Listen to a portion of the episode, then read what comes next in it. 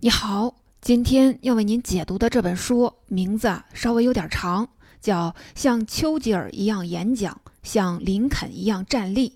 这本书主要说的是怎样做一场领袖级的演讲。乍一听这个介绍，你可能会觉得这口气未免太大了吧？作者到底是何方神圣？要知道，一般的演讲教练或者市面上的培训机构是断不敢把话说的这么大的。你别说，这本书的作者还真不是一般人，他叫詹姆斯·休姆斯，是一位著名的演讲家。在演讲界，他还有一个非常响亮的外号，叫“白宫枪手”。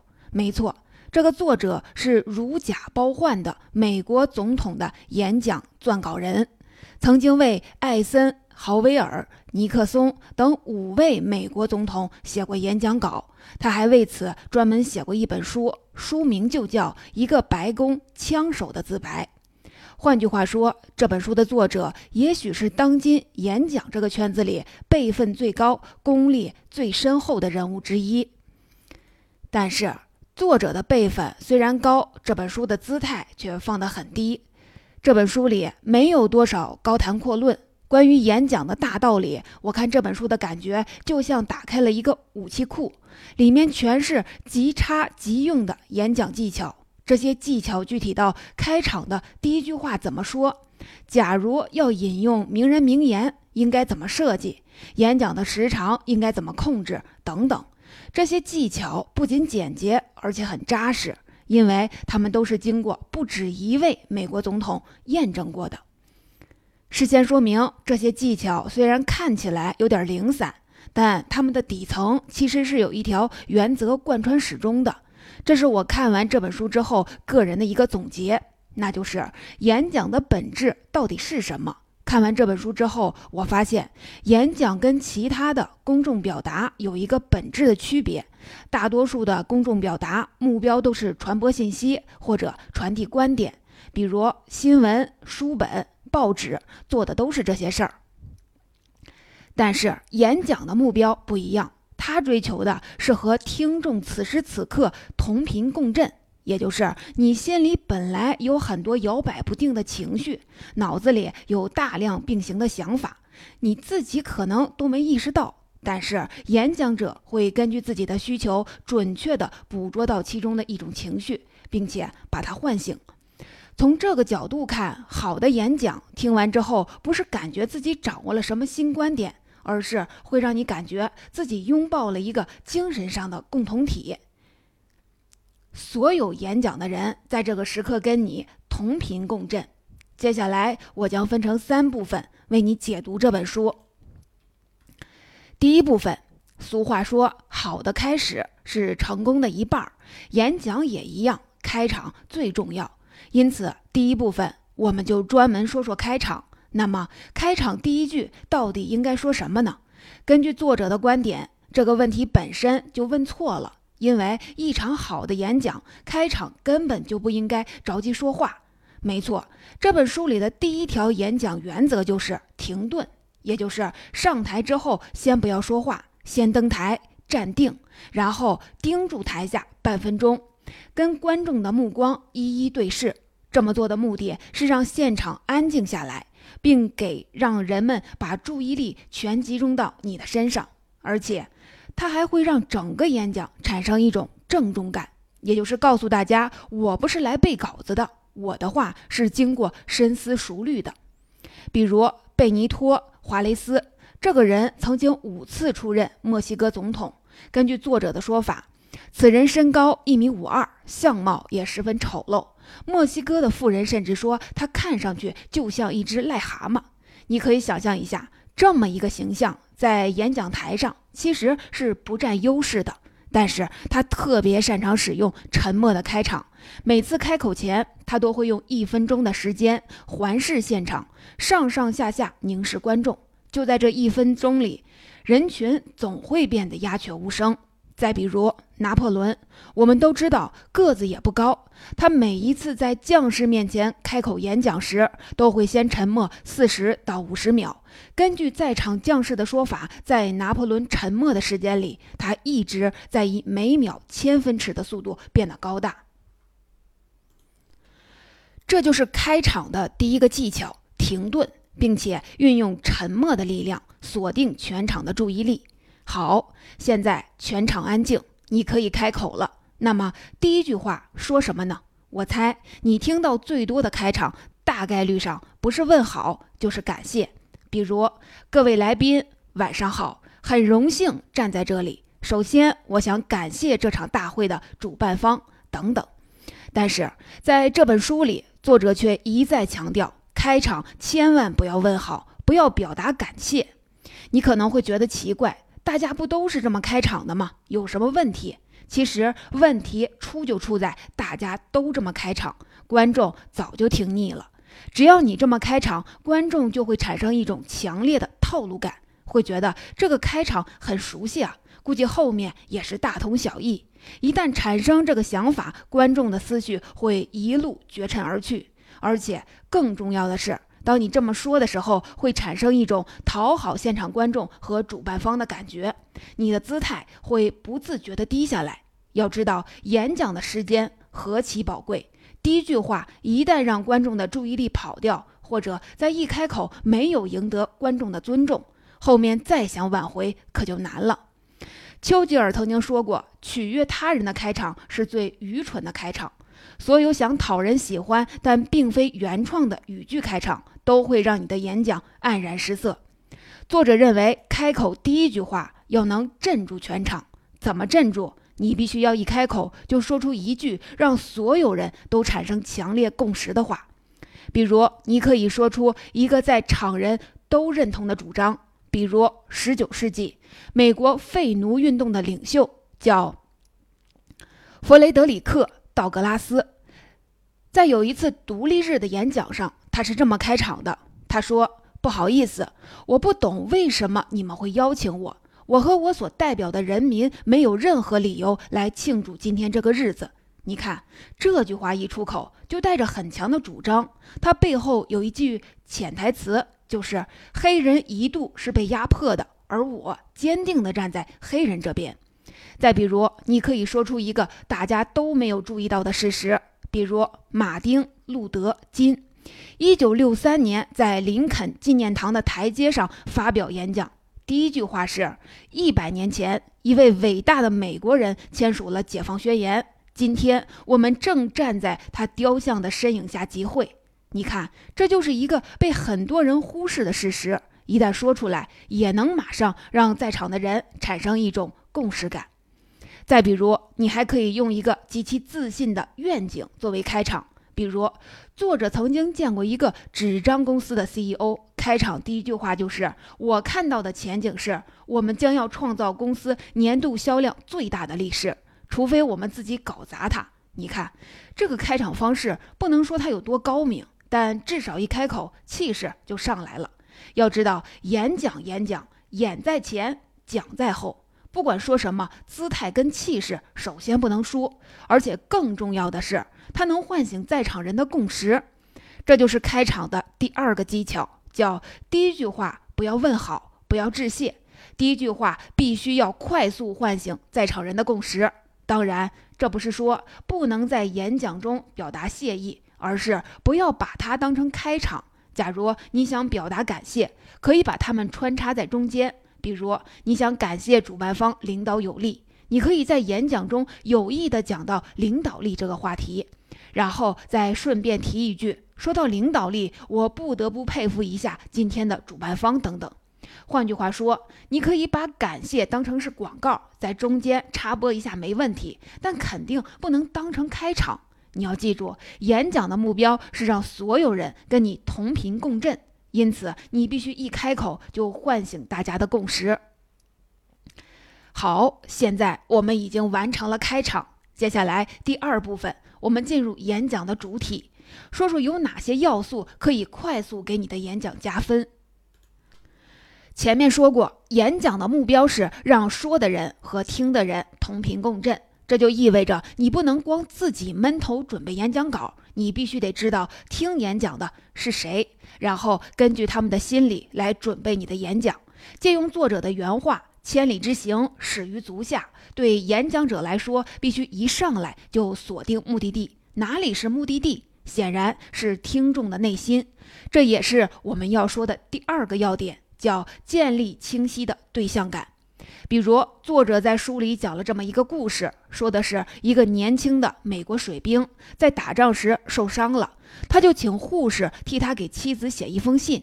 在信里，他特地说了这么一句：“这些照看我的护士大都相貌平平。”护士一听就不乐意了：“你这不是白眼狼吗？我们救你的命，你还说我们颜值不行？而且你心里想想也就算了，居然还特地写出来，太过分了。”这个水兵马上解释，他说：“你们也不仔细想想，这封信是给谁写的？我难道还能跟我的老婆说，周围的护士都特别漂亮？你看，这就叫清晰的对象感，这也是一个好的演讲必须具备的要素。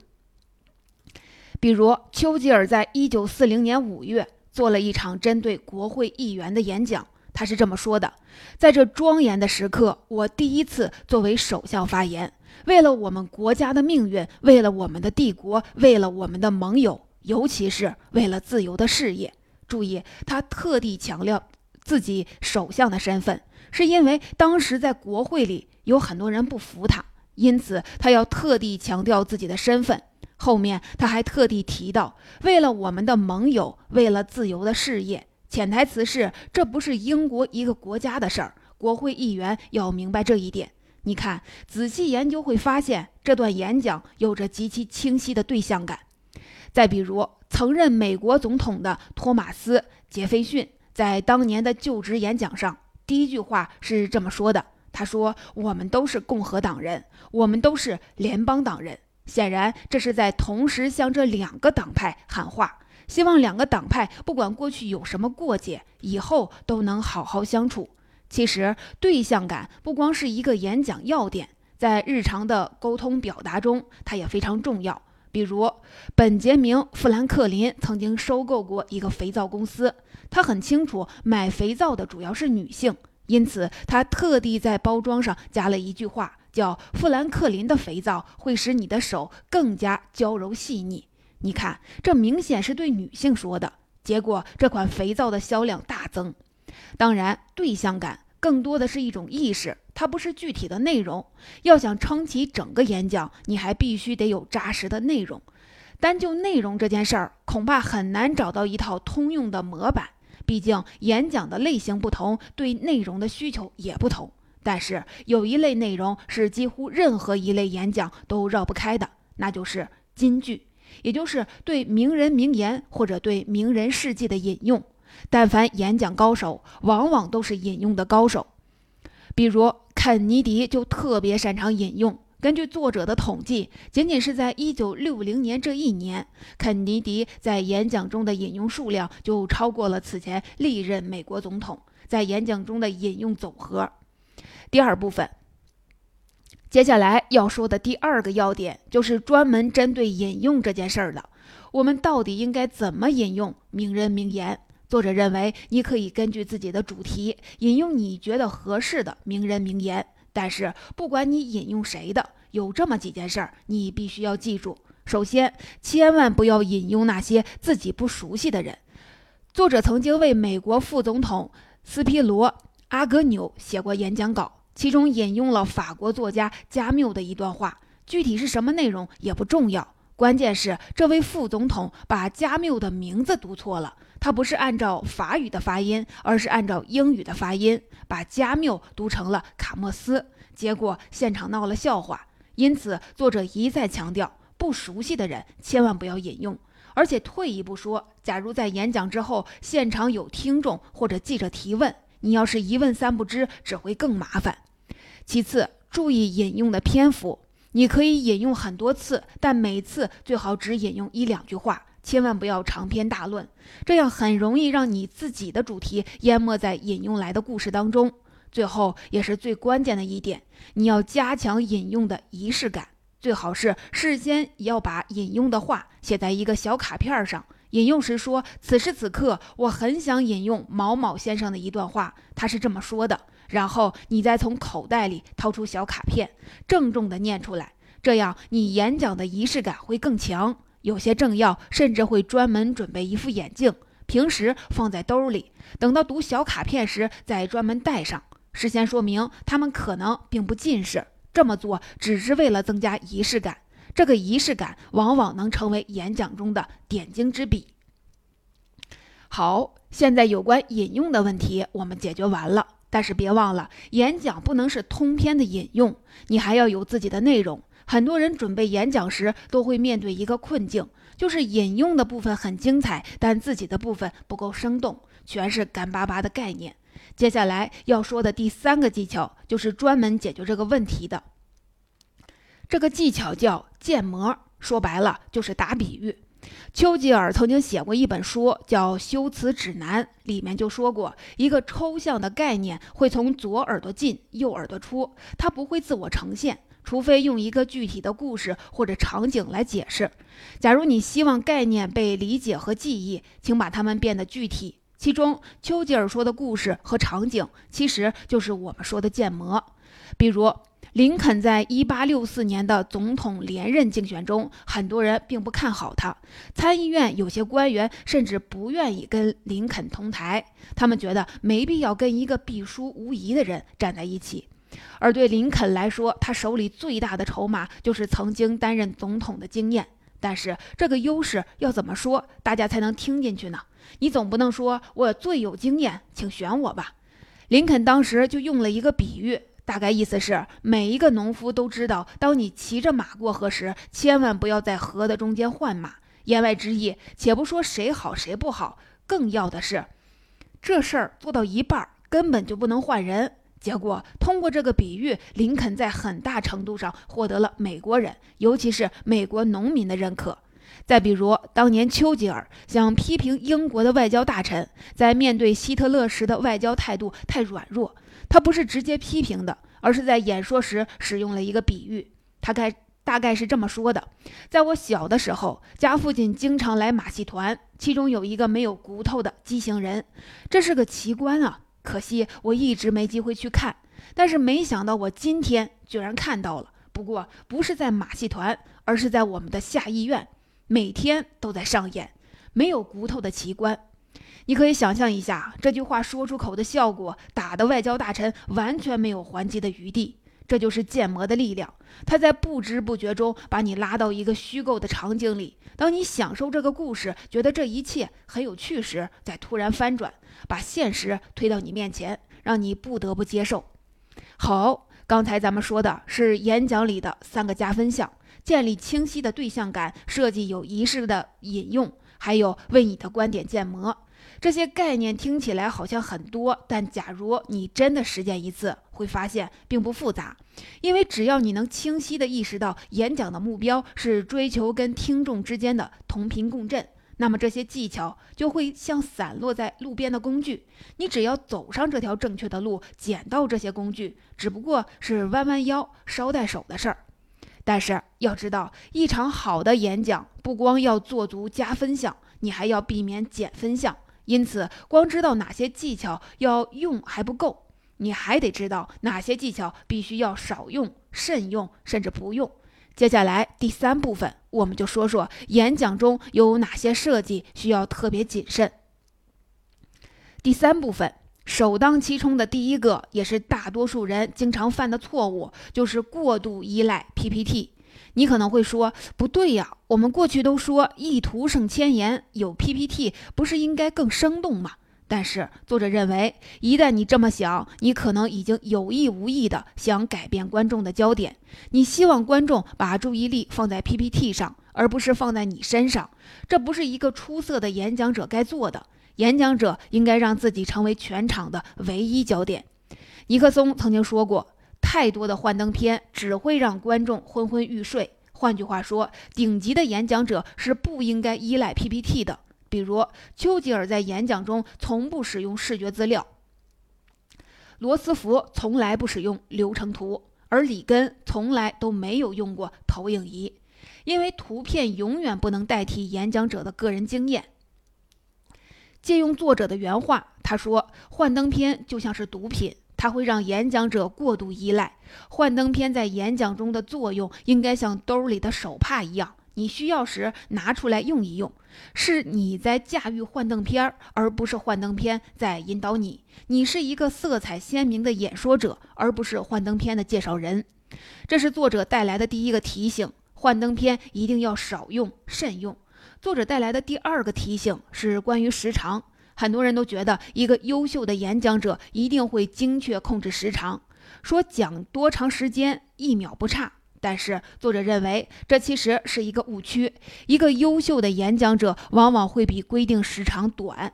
假如给你二十分钟，你只讲五分钟，并不会让人觉得你的内容空洞，反而会让人觉得你有超出常人的判断力，会更让人信服。比如，一九四五年一月，罗斯福发表了第四次就职演说。当时二战还没有结束，按理说罗斯福可以讲很多，比如怎么鼓励大家，怎么给大家打气等等。但是罗斯福的演讲只有三分钟，主题只有一个：现在是战争时期，我们没有时间去发表长篇大论，我们应该回去工作，并且打完这场仗。你看，这个对时长的克制本身就强化了他想表达的主题。相反，假如他说的太多，反而会让人觉得，既然你想鼓励我们争分夺秒，为什么又在这儿长篇大论？有点说一套做一套的感觉，反而会削弱主题。作者在书里有一句话，叫“要流传后世，并不意味着你要滔滔不绝”。你可能会说，假如时长太短，我要说的内容说不完怎么办？这就要说到作者的第三个提醒了。他说：“好的演讲主题千万不能多，它只能有一个，而且只能用一句话概括。就像丘吉尔说的，演说就像一场交响乐，它可能有三个乐章，但主旋律只有一个。换句话说，你的结构要有足够的弹性，也就是针对这个主题，给你十分钟、三分钟，甚至是一分钟，不管篇幅长短，你都要能说明白。”做到这点其实并不难，它不需要你刻意增加什么，它更需要的是对表达的克制。好，以上就是第三部分的内容。演讲中有哪些动作需要克制？我们说了作者的三条提醒：慎用 PPT、缩短时长和限制主题的数量。其实这些提醒可以用一句话概括，那就是演讲不仅仅是一种关于表达、关于释放的艺术，它也是一种关于克制的艺术。在这本书里，类似的提醒还有很多。比如，假如你要经常做演讲，那么你的着装造型一定要统一，千万别三天两头的换衣服。再比如，假如现场观众鼓掌，千万不要浪费这个时间，你可以迅速低头看一眼稿子，或者趁机整理一下你的着装等等。假如你对这些技巧感兴趣，也欢迎你去阅读原书。总结。到这里，这本像丘吉尔一样演讲、像林肯一样站立的精华内容已经为你解读完了。最后，我还有一点个人感受：过去我们一直觉得演讲是一种个人表达，但是假如仔细想想，你会发现，演讲其实是借演讲者的嘴说出大家心里的话。说白了，到底什么是演讲？不是你有不知道的事情我来告诉你，而是你心里有话，我替你喊出来。最后提醒